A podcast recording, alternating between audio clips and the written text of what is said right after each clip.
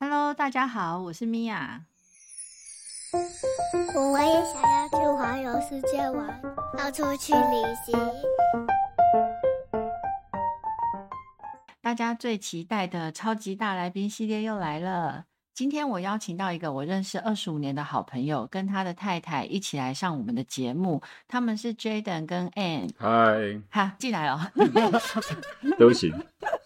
绝对可以用郎才女貌来形容他们，因为男的帅气有型，女的美丽又有气质。我跟 Jaden 呢，还有 Kinako，跟之前来参加过节目的本田也可以算是一起长大的朋友。而呃 Jaden 的太太呢，温柔大方又健谈，我们是一见如故。这对夫妻从交往到结婚，我总是听见他们在旅行，到了很多我不认识的地方，而且也在三十几岁的高龄到了英国就读研究所。到底是怎么样的一个心路历程，让他在那个时间点决定暂停一下，出去再充电？所以今天我就想邀请他们一起来好好的聊一聊这些年他们一起走过的风景。让我们来欢迎 Jaden 跟 Ann，欢迎。嗨，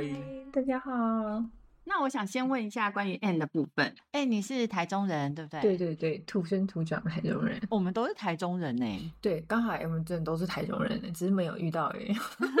我看了你的经历，发觉你高中的时候有在英国游学一年，对然后大学的时候有到德国交换学生半年。对，那时候高中是为什么会想就是去英国？诶，哎高中会出国原因其实就只能是因为成绩是不大理想的你。说在那时候，，对，最不理想的科目就是英文，嗯，就是爸爸会觉得说英文真的很重要，在未来的世界里面，对，哇，你的英文那么烂，你以后怎么到底要怎么办？对，就想说啊，不然先把你丢出去外面看看，看会不会你会发掘呃兴趣，然后可能你就会找到方法适合自己的去学习这个语言这样子。嗯所以嗯当初真的会出国，真的是因为英文太烂了。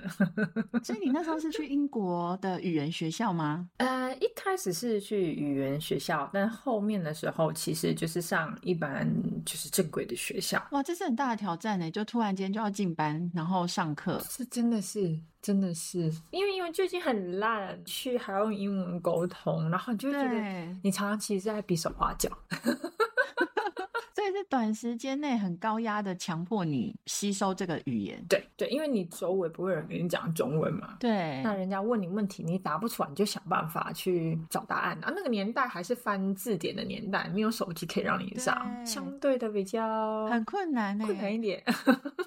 成长了很多，一定成长了很多。对啦，尤其是因为你被送到外面去一个人生活，你会强迫自己成长非常非常的多。对，真的，啊对，那最主要我还是觉得是我意识到这个语言其实真的很重要。嗯，嗯嗯嗯，然后用觉得自己比较有兴趣的方式学习它，倒不是真的就是每天那边背单字啊、背文法对那对样子。对对对对大学的时候，就是你是申请交换学生去对德国，，对对对。大学的时候，在我大四上的时候，我去德国半年，是因为我们学校有这个姐妹校，然后他们有这个交换学生这样。你去其实你也是付台湾的学费哦，好好哦，但是你就是要支付住宿、生活费，对对对对，就想说那就申请看看，然后就抓着我同学说，哎、走走走，我们一起去这样子。 然哦后啊真的也有上，是我大四上的时候，我是人在德国你的那。时候在德国很好玩吧？就是主要是感受不一样的生活方式，还有教育的对方式。我觉得学到的东西可能比较不是那种所谓术科上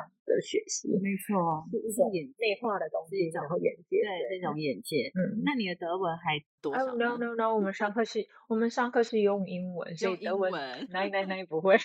是后来大学毕业之后，第一份工作选择担任空服员，对，就是因为觉得这个工作可以到世界各地到处去看看。这绝对是一个最大的原因。 对，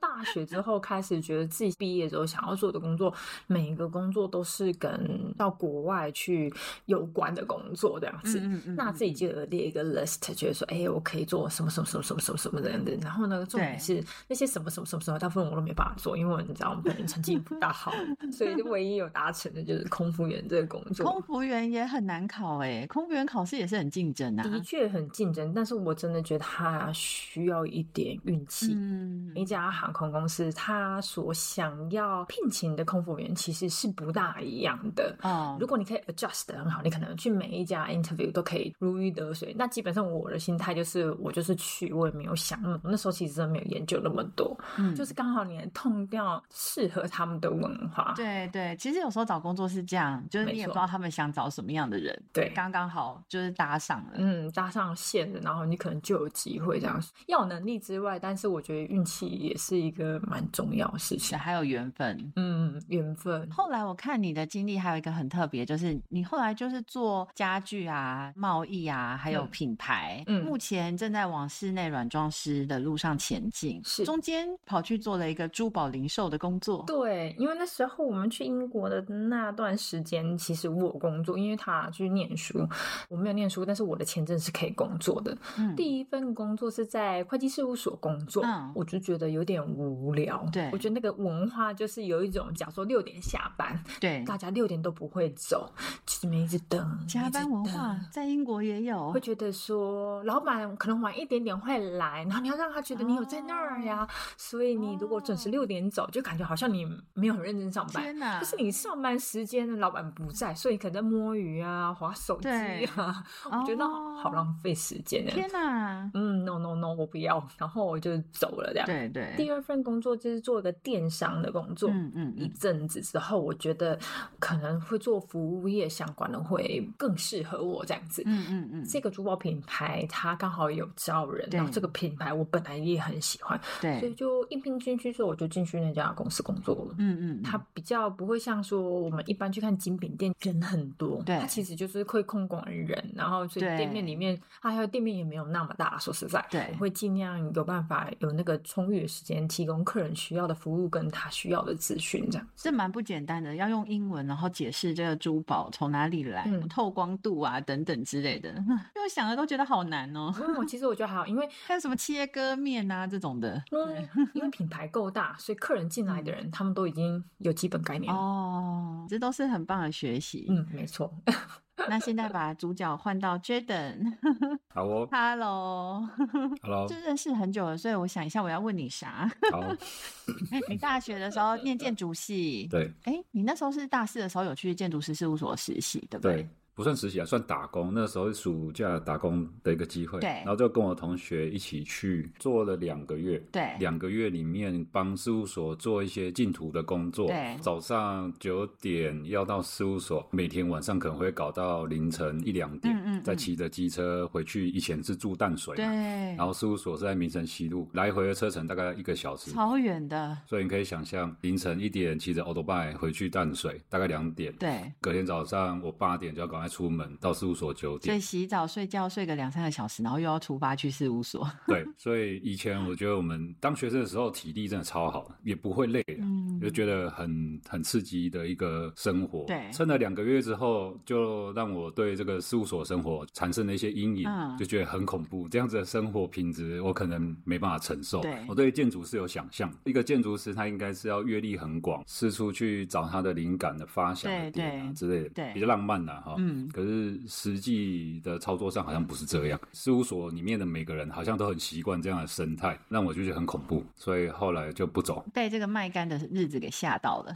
对对对对，就是我我会觉得那个跟我想象的实在落差太大，毕业之后就没有走这条路。所以后来你毕业之后就回去家里面跟呃父亲一起工作，然后家里做的主要是门的设计。对可是那时候是一个很大的转变，是什么说服你？好，那我就回家跟爸爸一起努力我。觉得一部分是因为我爸他对我提出，诶，想不想回家跟他一起工作？，对，某程度上是因为我爸他做的挺好的的，确，另外一方面呢，就是因为呃，我还是非常喜欢设计的工作。嗯我跟我的指导教授稍微讨论的这个问题，对我知道老师他跟我讲说，哎，这很不错，因为这个行业哈、比较少那个做建筑的人去做，嗯，因为它是一个比较传统的行业。对对，说这很棒啊，你回去做这个应该很棒。他说这个叫做建筑相关工业设计。嗯嗯嗯。然后我就嗯觉得，嗯，听起来挺建筑的，好啊听，起来很酷，对。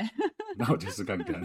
对，就是你回家工作做了很长的一段时间，十三年，比较后期的时候，你是不是心里又开始向往空间的东西？我觉得我那个工作其实很有趣，就是建筑相关工业设计，意思就是说我的客户啊，嗯，会是自地自建的客人，因为在台中很对蛮多客人自地自自地建，自建对，很流行。对对，那自地自建的客人，还有建筑师或设计师，嗯他们在帮客人规划设计的时候，也会用到我们刻字化的门扇，对没错照他们的设计去定制，嗯或是我们帮他们提案。对另外一个最大部分就是建设公司，对所以他们也是我们主要的客户。嗯过程当中会接触到房地产嘛对设计界的人，对基本上我虽然是在做某个部分的设计，不过还是没有离开那个轨道。嗯，跟我讨论的客人可能是建设公司的老板、建设公司的副总或设计部门，对更多的是建筑师跟设计师、室内设计师。，对，十几年下来的时候，有时候我也会觉得说，哎，我好像可以再做多一点事情。嗯我们如果碰面的时候，你就说，哎，你做什么？你做什么？你做什么？啊，我就是很简单，我就说我做门。嗯嗯嗯，可是我有一天，我突然觉得说，哎，我好像除了做门以外，我好像也可以做桌子，我好像可以做椅子，可以做什么什么，甚至嗯回到我以前建筑设计啊、空间设嗯，计啊、空这样间，的规划，嗯，对，好像可以再去找回那个那个初衷，对突破，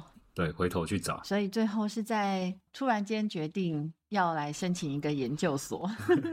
我觉得这很有趣哈、 就是我是在三十七岁的时候才出国嗯读书，才这出样嗯国，对，真的，对很少见，因为三十七岁的时候已经就是有一定的工作经验了，然后通常就是事业正顺手的时候有对经验了，已经开始可以称自己为就是资深的人了，对结果在这个时候突然间要切断一切，然后再出去念一个研究所，对，它其实是一个切断，没有错。我仔细回想起来，我当初嗯内心是觉得它是一个切断，就是我我想要重新再来，嗯再来一次。嗯嗯，下这个决定的时候，其实周边很多朋友啊、亲戚啊，他们都觉得哇，你这样简直就是自废武功，对然后你要全军打掉重练，打掉是重练，真的，对，很其实周边人都很紧张， 对他们就觉得说你已经工作这么久了，就像你说的，他已经变成我的熟门熟路的一个，对一个呀对，吃饭的已经工具开，始游刃有余了的时候，对然后你要重新再进入另外一个新的开始，真的，这是一个新的开始啊！不过我们三十五岁结婚，等于是我们结婚两年后我们出国，嗯嗯，那嗯我觉得最主要是因为我太太非常支持对一些一些想法或是目标，对主要是她的支持啊。当下我想说，我想要开始一个新的局面，只要是设计科系的人，其实都会对这事情有点向往，嗯就是说嗯嗯读出国去读书这件事情。，对对，大部分的设计的知识呢，都是从国外影响台湾比较多。嗯，没错毕业，之后，我很快就投入职场。嗯我内心还是一直在想说，有机会的话，我想要去做这件事。对刚好我太太也很支持，嗯刚好我也想要切断转换，对就试着去申请。所以后来就是录取了伦敦艺术大学。对，你对你知道，因为我对国外的大学都不熟，你录取了以后，我就去查了一下，发觉哎，这是很厉害的大学，我我觉得还蛮厉害的。对啊其实这这大学挺挺有名的。对啊，很有名哎。所以你那时候是念伦敦艺术大学的什么？伦敦艺术大学它分了六个学院，嗯我当初申请其实有上两个学嗯院。嗯嗯，一个是 s t Martin 做 fashion 比较厉害的学院，哦另外一所是叫 Campbellwell。Campbellwell 对它就是平面设计，嗯然后室内设计，嗯嗯然后陶艺之类的比较手作的学院。评估了一下，我后来我是选 Campbellwell Interior and Spatial Design 室内跟空间的设计。很厉害。所以在申请这个学校，还有决定出去，其实太太扮演了很重要的角色。对啊，对啊，因为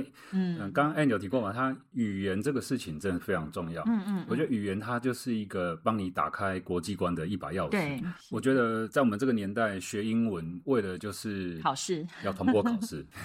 为了联考，对，为了联考对，嗯，当初要准备国外求学的过程，我觉得最困难的还是在准备语言。嗯嗯嗯可以想象，我三十几岁的时候，那已经没有在用英文对的那个状对态。想象你二十几到三十都用台语比较多，对啊，对啊，我台语超级超级认凳的，就是在就是台台语台中要生变很溜这存样。对啊，台中尤其在台中生存，你要跟这些大佬交手，你台语一定要没超强错。不过拿 offer 的下一步就是你的雅思的成绩要过关，MA 的 degree 它的要求就是你的雅思要六点五以上。雅思六点五蛮难的。没有，我我那个时候完全没有概念啊的。我 说雅思六对点五，哦我马上就问一个问题：满分几分？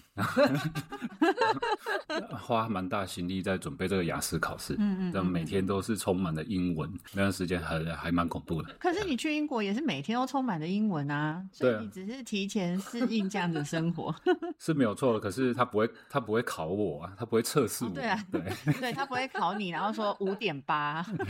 然后晴天霹雳这样。对我一开口他就说，哦，嗯，你程度大概五点多，嗯，他不会这样测试， 那又回到故事的主轴，所以你们两个是怎么认识的啊、 我们两个人是我太太的堂姐介绍我们认识，对，那她的堂姐是我以前在做建筑相关工业设计的时候呢，堂姐是我的客户，对我们认识了非常久啊。不过有一天就是我也刚好结束了前一段的感情，对对在休息的那一段时间呢，她就有一天突然打电话给我，就跟我说：“哎、我想介绍我堂妹给你认识。嗯嗯嗯嗯，其实我那时候不太想去，不太想要一直把时间花在感情上，嗯，但是我就去了。对然，后去做了之后就发现，哇，这这人真的很不错，嗯，很健谈，很有趣，然后看起来开开心心的，又很善良，又很漂亮，很漂亮。我这人不是外貌 协会啊，你也知道。少在那边，少在那边， 对，然后认识之后，我们进展蛮快的，我们认识到结婚才花两个月的时间，所以算是闪 婚呐、吓了我一大跳。 对，两个月很快哎，两个月很快，我觉得两个月对我们彼此来说都是非常快的时两间。个月的时间，当时是怎么做出这个决定？就是怎么有办法可以这么快速的决定这件事？我我觉得我是一个决定事情非常快的人，对我我觉得我是比较容易给出承诺，然后就去做事情的所以是什么点让你觉得哦，你可以跟这个人接下来一起携手？你人要善良嘛，，对，啊你要有同情心嘛。更直接的讲，就是说我从感情关系里面学到的东西，嗯在这一个对象里面呢，我发现他嗯好像可以跟我走很远。 嗯，呃，我我以前的感情上有遇到有呃有一些对象呢，他们会需要人很很多的呵护，花很多的心力，然后去照顾他们。对你可能就是稍微不注意一下，然后他可能人就不见了，联络不上了，不知道发生什么事情了，嗯心灵又有什么嗯小嗯剧场了，这样。嗯，你就是要不停的去照顾他，呵护 你他。的对象好少女、哦，吃饱？吗？他今天有没有睡好啊？然后心情不 好吗？发生什么事啊？不是少女，是公主现，在听在大神那的叫耳朵，公觉得主不可思 议。真的就是过去就是会遇遇过这一些情境状态这样。但呢，是我遇到很特别，我觉得她很独立，我不需要去这样子呵护他。很独立啊，他高中就自己去英国一年，大学又去德国半年，后来又在飞行，所以当然是非常的独立。对，这这个真的是我我都以为就是说，哎、所有女生都要当成是宠物狗 这样子去去呵护它，这样这什么价值观啊！我的天哪、超超奇怪的价值观。对，遇到他之后就发现说，哎、不是，嗯我看到了一个新的可能性。嗯嗯嗯，这个世界是全新的，所以我要去探索它。所以后来就发现，哎，这个独立个性真的是超棒，就是对我不需要这样一直去照顾它，怕它不见或什么的。嗯嗯嗯，啊，反而是他会回头来照顾我。对那个时候我妈就跟我讲一句话，她就说哈、你遇到对的对象的时候啊，嗯你就会觉得生活过起来顺顺的。啊，当你感觉到都顺顺的、顺顺的时候呢，哎，都差不多的是一样。哎好顺顺那的掉啊，对对对，你你只要感觉到顺顺的，这样妈妈果然是有大智慧的 人，对。对这个经验可以给大家参考。有没有感觉顺顺的？那 Anne 呢？你也觉得很顺吗？我觉得，因为其实主要是人家介绍的，然后相处的过程中，我也觉得这个人其实就是蛮善良。虽然听起来人善良是一个好像很基本的配备，事实上呢，真正善良的人其实没有那么多。对在真我的的标准里真面是的这样。我就是跟他相处几次，我觉得这个人其实很善良。然后看他嗯跟朋友的相处的方式，你会觉得其实他人缘很好。最大重点其实是因为是我堂姐介绍，因为我堂姐是一个非常认真工作生活的人，对我对于她的某一些价值观，我都会觉得很认同。她说得出来，她也做得到这样子。嗯嗯嗯但当有一个像这样子的人来告诉你说：“哦，我跟你讲，这个男生他真的很努力，很上进。”他又去肯定了另外一个人，对对所以对你就对觉得，哎，能得到他的肯定，应该有基本分。，对，然后还还有一点，嗯其实就是今天不是什么长辈介绍，长辈介绍一定会介绍什么啊，那个我的朋友的谁谁谁，然后其实从头到尾他根本不认识哪一个人，这样对子啊就对，挺长辈介绍的 角度。度都不一样。长辈介绍就会说，啊，引导我归栋老土啊， 你们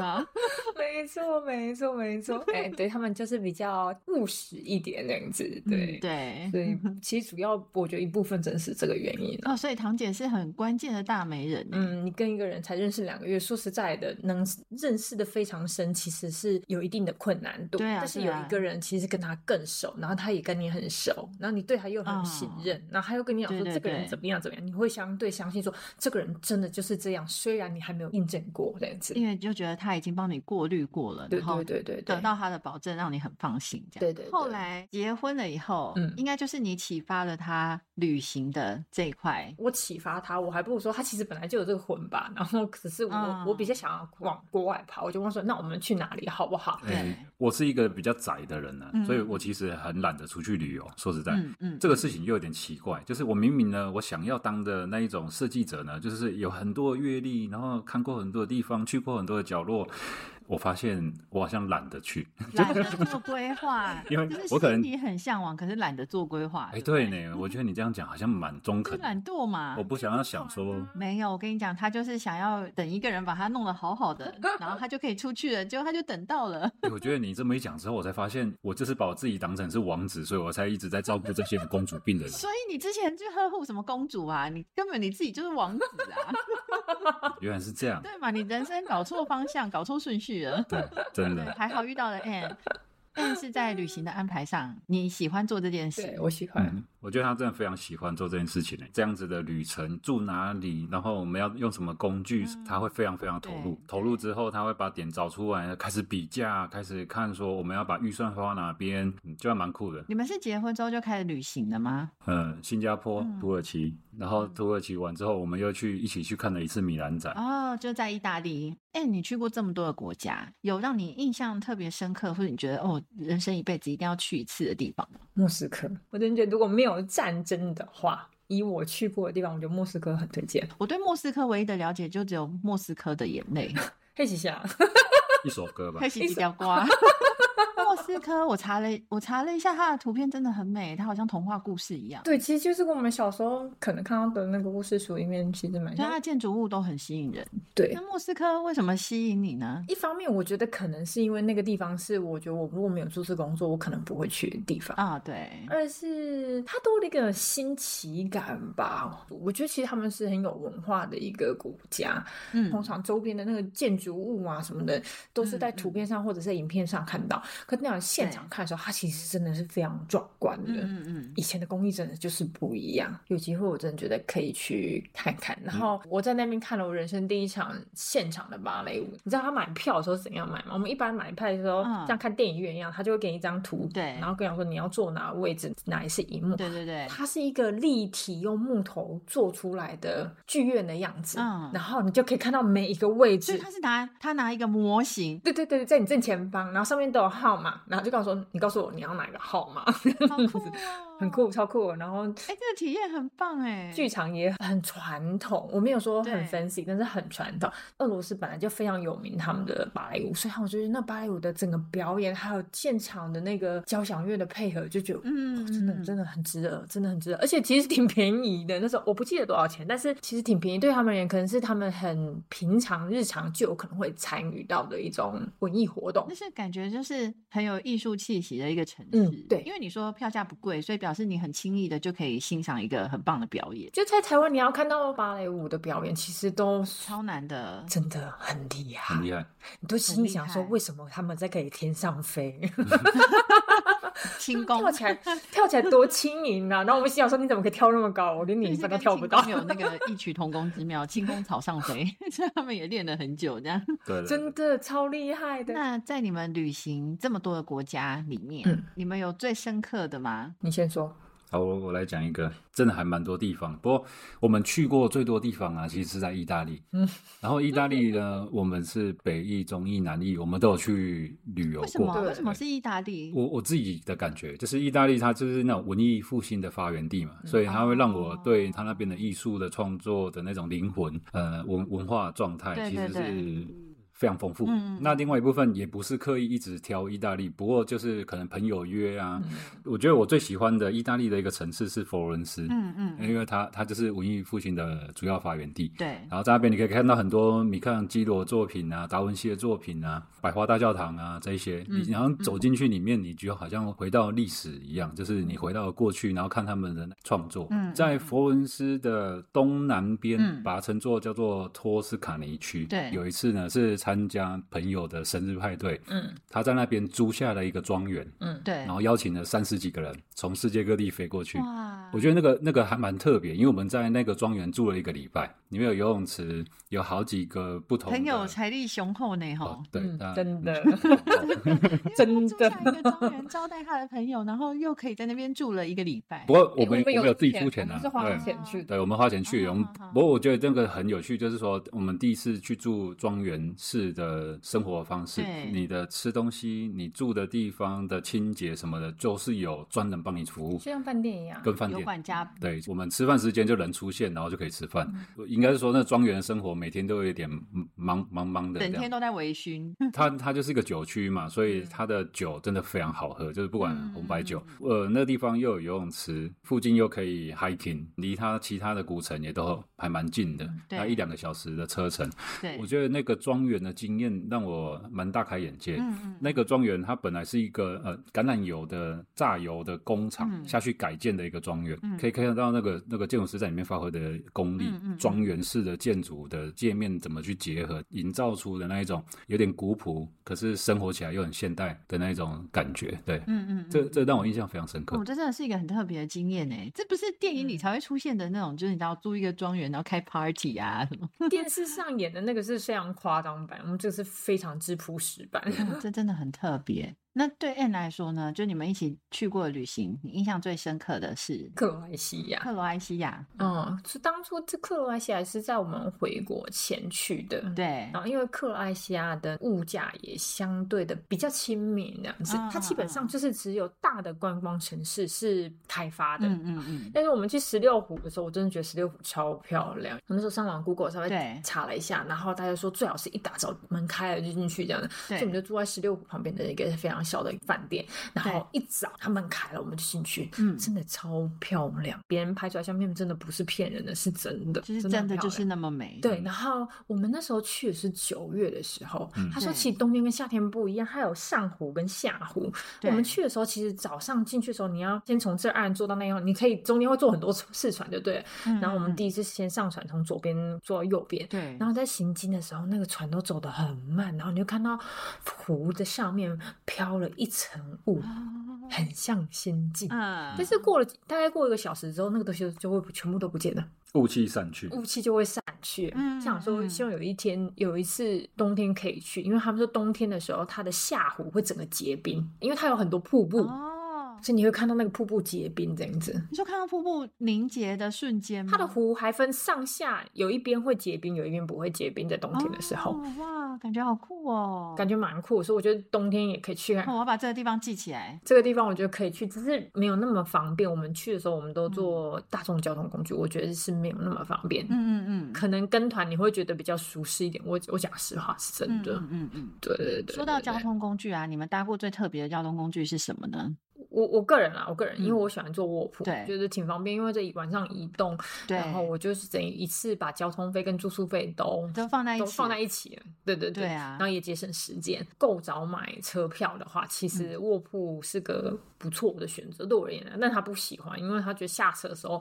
头会很晕这样对子。啊，可对是我觉得卧铺超酷的、啊，可以移动中睡觉对，既省时，然后又省钱。对，我觉得第一次体验就很会很妙，对嗯但他可能以前有体验过，但是我对我来说，我如果是第一次体验的时候，非常非常新奇，感觉是在电影上才会看到的那个场景。，对，可是那个卧铺其实实际上蛮小的，比我们超就是像是我们的胶囊旅馆那样的的尺度。对对啊，它对就是上下铺啊，就是睡觉的空间，这对样。，没错。对，它就是对简单的上下铺。然后呃，我觉得就是它最有趣的事情就是说，你可以坐在火车上，然后一直移动，看外面的风景，然后觉得很棒，对好像整个对旅程里面所有的风景都尽收你眼底这样子。对啊，对啊。但是呢，基本上呢，我呢看了十分钟之后就觉得都长 一样， 对我就开始找事情做，然后开始觉得嗯，就是四处走走啊，干嘛的？然后又一下又晚上，因为卧铺都是傍晚的时候去做嘛，因为我们要过夜嘛，到另外的地方，对所以很快就暗了，啊对，按了就什么都看不见了。没错。对，就没事做了，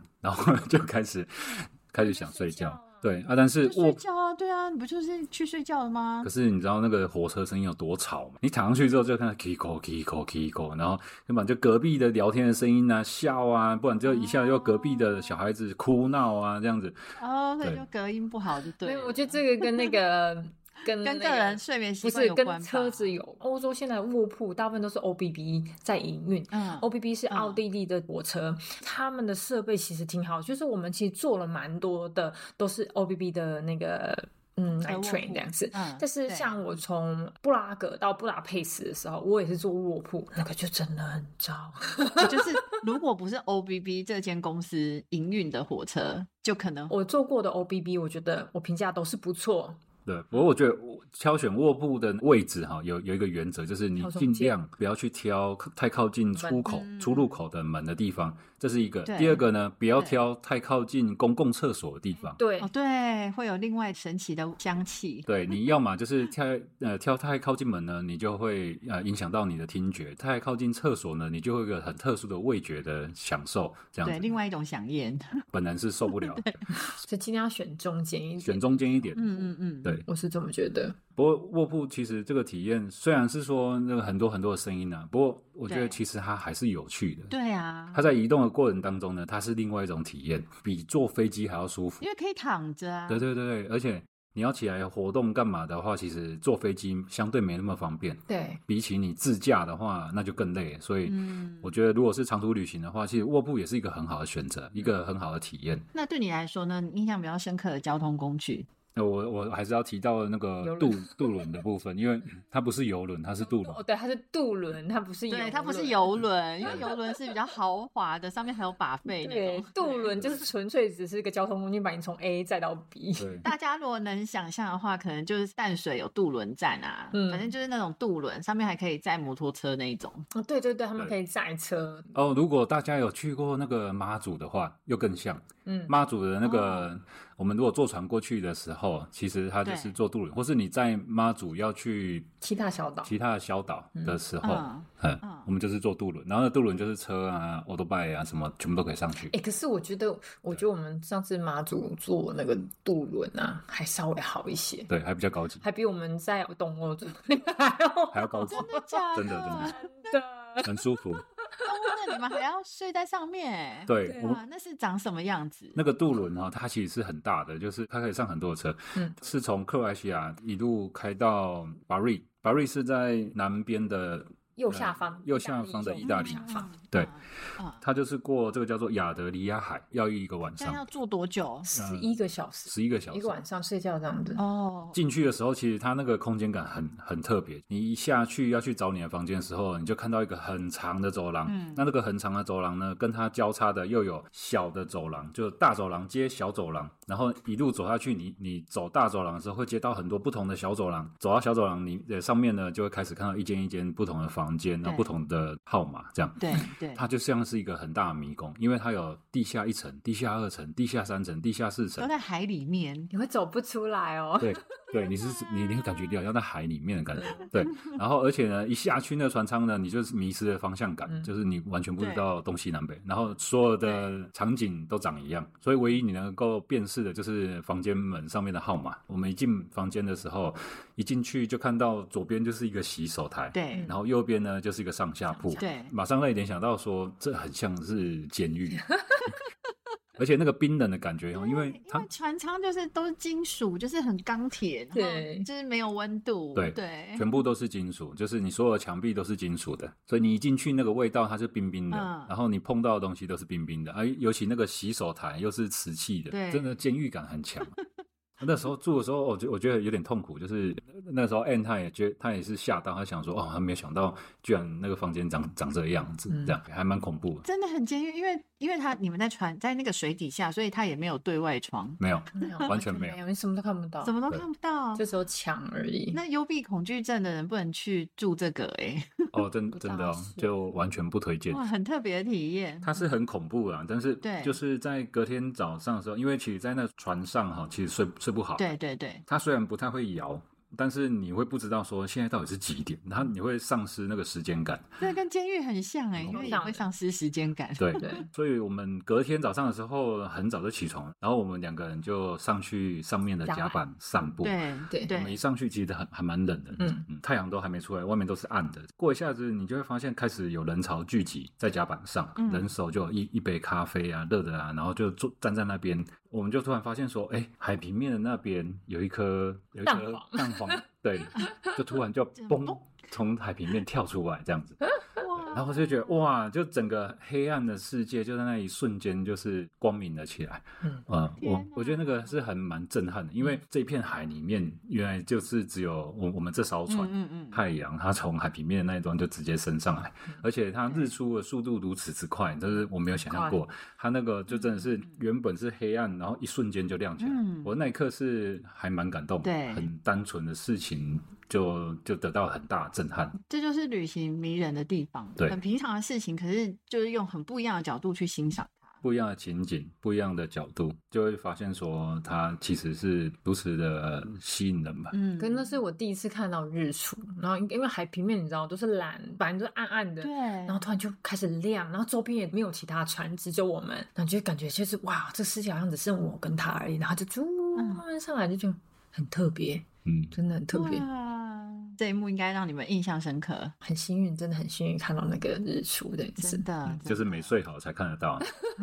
我睡得很好，我们可能就看不到，就天亮了。 所以这这就是你们搭过最特别的交通工具以外，也是你们住过最难忘的住宿。我觉得那个难忘是在于说，我们刚刚那个住宿的经验，它是在不好住。就觉得很难忘。嗯那、啊当然好，嗯对好住也有好住的的感受。就像我们刚刚提的那个对庄园那边，那那就真的很好住。 嗯，很嗯舒嗯适嗯这样。对，那那也是很是很难忘。对，那你们有怎么就是走过你觉得最棒的风景，你会想要推荐大家去试试看，也去走一遍的吗？朝圣之旅，西班牙是西啊班西牙班的牙朝圣之旅这样子嗯嗯，那就是跟我们在英国认识的一位朋友，他就约我们一起去，然后他就想说，哎，那你们不然一起去？然后我老公就说，嗯，好哦，不然我们一起去呢。我心想说，要走六天呢，我脚会不会断掉，会对啊不会很晒什么什么？对，真然后的就，莫名其妙真的就去了，然后我觉得还还还不错，因为觉得是个很特别的经验，因为好像想说以为就是一直走路，可是路上你会遇到好多人，然后你如果想的话，你也可以跟别人聊天，然后你就知道、嗯哦大家嗯从哪里来啊，他走多久啊什么的。对对，在那段时间，其实因为你你不会受到很多外物的打扰对，因为你要一直赶路嘛对，也不要说赶路，就是你想要走到下个目的地，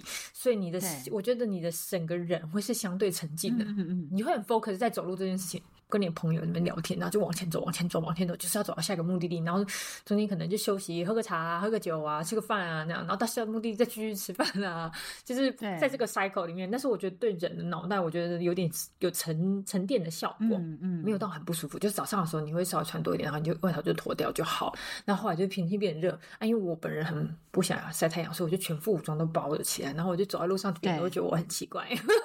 哎、可是这朝圣之路，它就是它是有一个固定的路线的，对，它是有一个固定路线，然后它就很明显的标志，很长很长，可以走对很久，对，我们我可以们走走非常久。我们走的这一条叫做 Camino da San Diego，嗯，嗯，这条叫做法国之路了，就是从法国一路可以走到西班牙的 San Diego。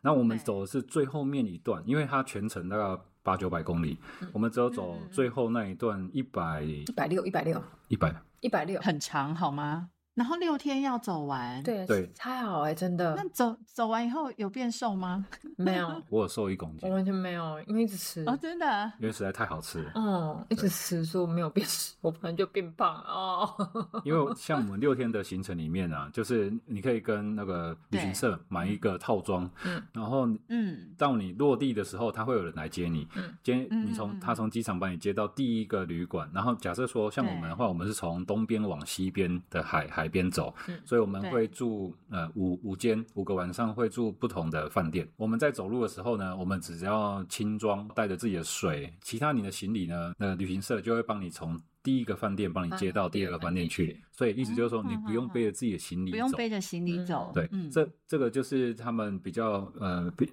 如果我们买套装的话，它就有这样的服务。嗯当初我记得我们的一个人的套装好像没有到台币三万块可，是哇，六天呢、六天，然后还帮你帮你呃送送行行李李，然然后后含住宿含住宿、含晚餐、含早餐。餐早餐这样子，含含早餐，那真的不贵耶，不因为贵有这其实钱欸 OK。嗯对对，我只要想到你让我背着行李箱 走路，我就心想说算了呗。 不要不要说背着行李箱，就是没有背行李箱要走一百六十公里，我都要想对一啊下。其实真的走起来还好，对真的走起来还好。那你会推荐它的原因是什么？我觉得它也是不一样的旅行，因为我们一般旅行就是去吃吃喝喝啦，不然就看风景啦。可是这个是你会看到去的人，每一个人都有一个目的，对在生命走到某个点上，呃，他觉得人生可能有挫折，他在他在寻求一个心灵上的一个突破点。我们都大学讲，其实有些人真的就是带着一个伤再去走那一段路，我觉得是这样。很多人也有很多人其实就是嗯很 happy 啊，一群人那样就很吵闹的，就一路这样走下去。我觉得就是每个人走在那个路上的心态是不一样，但是他。从头到尾就对只是走路而已，它不像我们去其他的旅游，嗯嗯嗯好像为了要看某幅画啊、某个建筑物啊，或某个对米其林餐厅对或什么的，它就只是走路。所以对我觉得最终它是在嗯连接你自己，跟连接你你的同伴。那有些人是自己走，那你就是在跟自己沟通。我觉得就是有点像说，刚 a n 他说的，就是我们一般的旅游或是游览，它就是以点点到为主点的嗯嗯观光跟欣赏为主。对，嗯，它是点到点。对然后这个最有趣的呢，它是画了一条线过去，嗯，所随便你以听。它就帮你规划了六个点，然后你必须把它走一个点到一个点到一个点，而且你是用步行的方式。嗯那步行的方式，对，把它连对起来。那我觉得这个很像人生，你知道吗？你不知道往前走的过程到底是会发生什么事，但是你知道你现在从这个点会走到下一个点，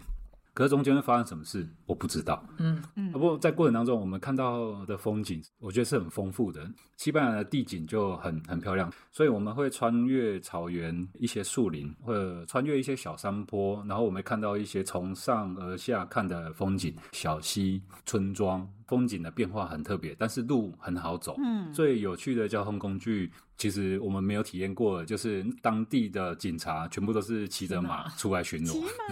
对，我觉得这是很有趣的交通工具。出来那如果如果有人走不动的话，可以就是你知道搭一下，他可能会叫你 叫 taxi，对我还让你坐吗？ 这个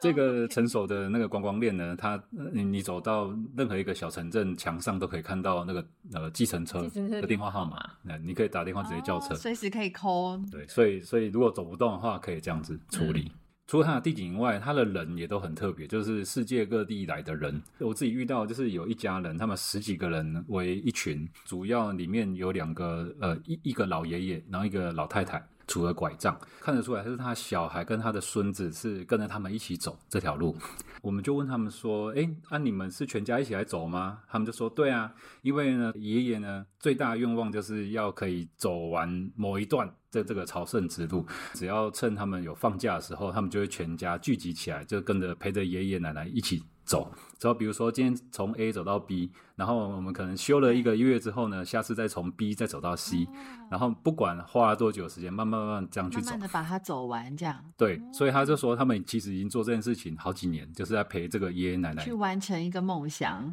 然后我觉得哦，听起来很感动，非常感动，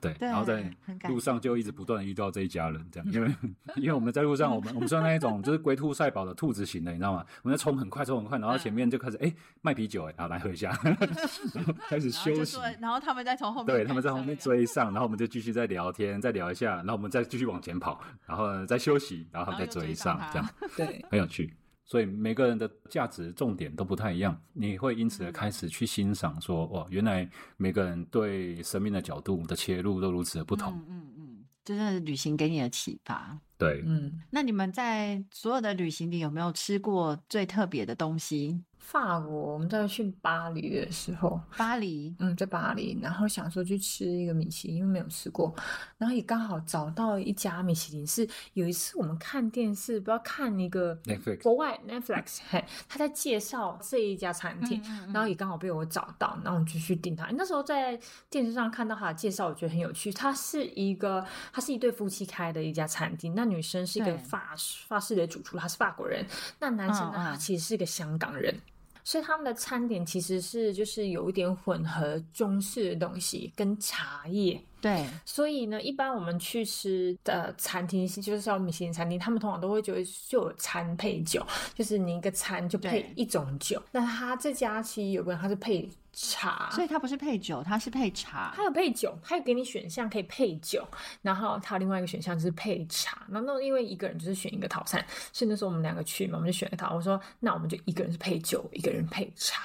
所以我们两个就全部都吃得到这样子。对对那对它的茶叶本来就有入那个餐点里面，然后只是你会觉得那个对茶配这个餐，就觉得的确每一个茶都是不一样，只是我不知道它是怎不么一样去的搭对配的。对，但是我对我对认为啦，我认为它的酒配的非常的好。嗯嗯啊、嗯，假设你现在吃东西，你嘴巴有东西，那你喝一口酒，你可以很明显的感觉到那个酒跟食物是融在一起的，味道会融合在一起，嗯，添加那个风味，然后就哦，他们酒配的不错，哦好特真别的的是不体错验这样子。我只知道基本上就是红肉配红酒，海鲜配白酒，我们只知道这种很嗯浅的那种规则这样。我也是，所我以也它是。的它配的酒就是反而可以让食物的风味更加分，然后跑出来哦会这样。真的会会会嗯，不错，这家店真的不错我。刚找到它叫它叫养茶，它叫养茶，养茶就是饮茶的广东话饮，茶，嗯对，养茶，对对对。可是吃一顿饭真的好久，我那一次吃一顿饭花了我三个多小时，我都快睡着了。嗯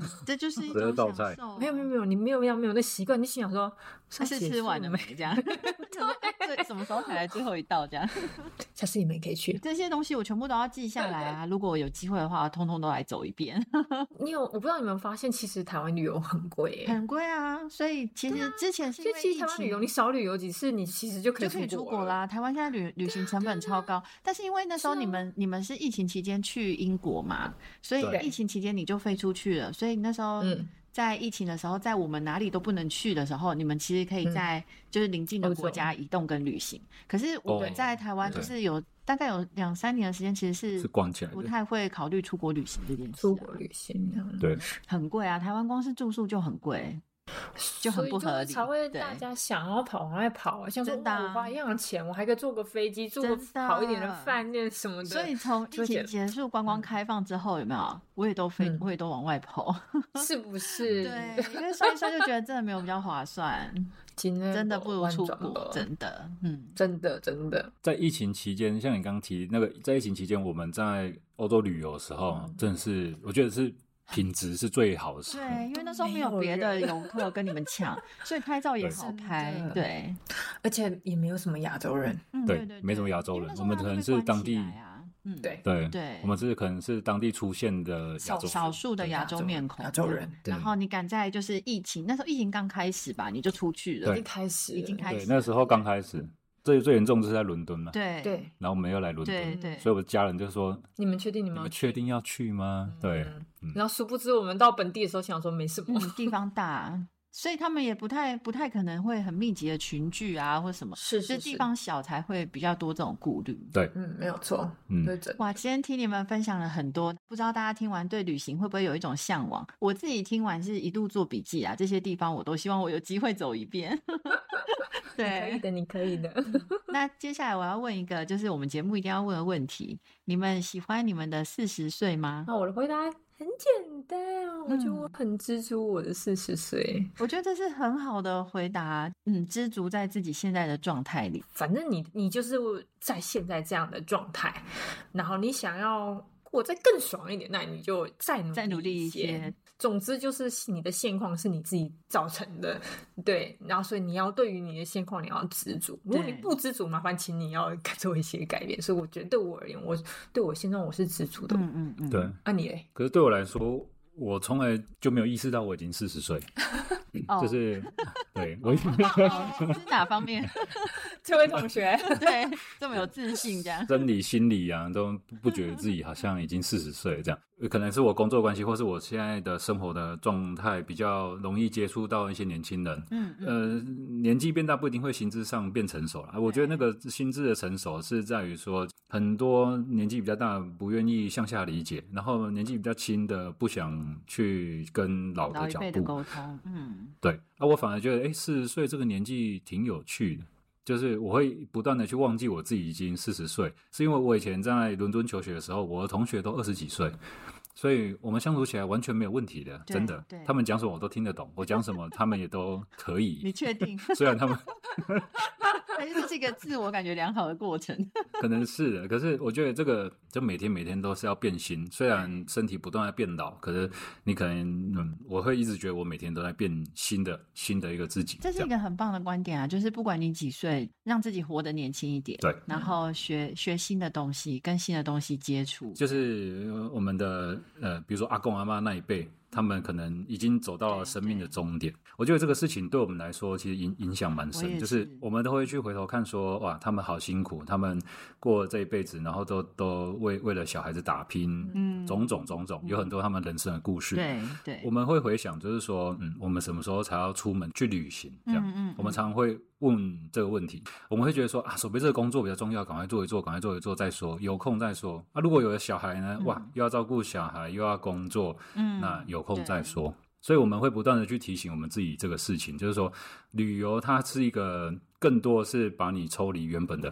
那个状态， 没错社会状态，对或是实对实际的你的心理状态，嗯它把你抽离，对抽离了之后，让对你可以再重新把自己呃唤醒一次，嗯然后或许再回到原本的道路，或许是你想要转个方向。真这样的真的对，旅所行以就是一个充电的没过错程。对， 我觉得确确实是这样，就是当人生开始就是走到这个阶段，体力开始走下坡，如果这时候我们想要去做什么，或是我们想去看什么风景，又不赶快去的话，等你有空的那一天，你可今天有能体力走了，不动对没错了。这是真的。嗯，真趁年轻的时候，我觉得先去把远的地方走一遍。远的地方、难的地方、比较困难的地方，对，因为那时候你身体状态比较嘛好嘛，你可以相对比较忍耐的承受程得度住比。较好。对。好今天很谢谢你们跟我们分享这么多关于旅行的故事，我会嗯谢希望你们持续累积，然后之后再继续来跟我们更新。可以希望，要多去几个国家哦。 好，那今天我们的节目就进行到这边，我们下次再跟大家继续聊，好哦，好就哦，跟大家说一声拜拜喽，拜拜。拜。拜拜。